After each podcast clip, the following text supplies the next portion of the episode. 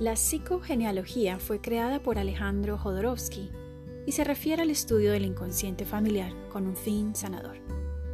Hola, bienvenido, bienvenida a este nuevo podcast. Hoy vamos a hablar sobre el decálogo de la madre según la psicogenealogía. De una generación a otra se trasladan comportamientos inconscientes, bien sean intelectuales, emocionales, sexuales, creativos, materiales. Ellos nos impiden autorrealizarnos. Nos vemos en un momento de la vida llevando un peso que no nos corresponde. Muchas veces, de manera inconsciente, buscamos conectarnos con nuestros ancestros siguiendo sus pasos sin saberlo. El inconsciente familiar hace que proyectemos sobre nuestros hijos lo que antes nuestros padres proyectaron sobre nosotros. Te voy a hablar ahora del decálogo de la madre según la psicogenealogía. Primero, he parido un hijo que no es mío.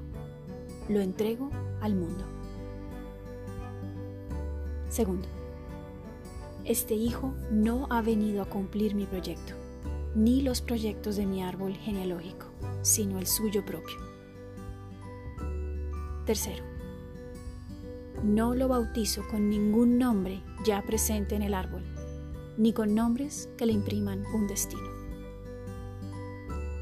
Cuarto, se lo doy todo, lo crío con afecto, sin dejar de ser yo misma, sin adicción al sacrificio, sino con responsabilidad y desde la libertad.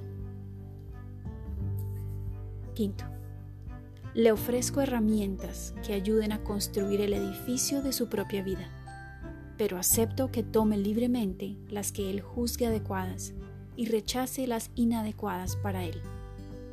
Me doy cuenta que la mejor manera de enseñar a un hijo no es con mitines, ni con límites, sino con el ejemplo.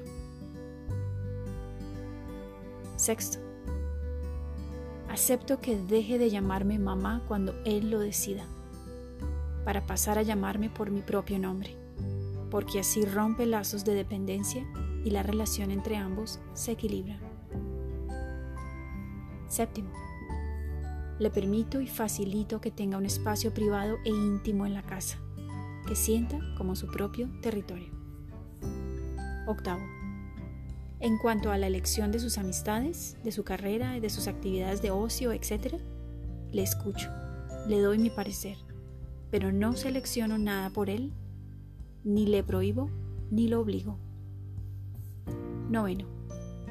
Dejo que mi hijo cometa errores, que se caiga, que no sea perfecto. Comprendo que cada fracaso es un cambio de camino y con ellos se crece cada día. Si lo protejo demasiado, lo bonsaitizo. Nunca será adulto. Décimo, jamás definiré a mi hijo. Nunca diré es tranquilo, o eres nervioso, o eres tímido. Porque entiendo que los niños se forman su autoconcepto a partir de lo que sus padres dicen de él.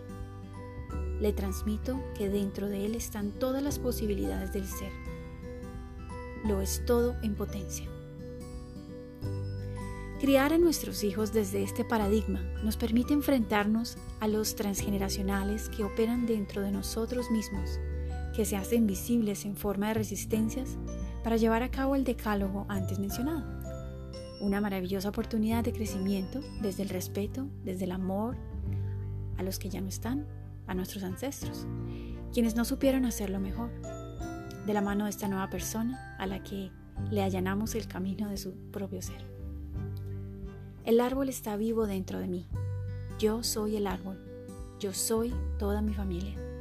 Nadie tiene problemas individuales porque toda la familia está siempre en juego. El inconsciente familiar existe. Espero que esta toma de conciencia te permita ver todo lo que hay detrás de cada actitud, de cada enseñanza y de cada experiencia con tus hijos.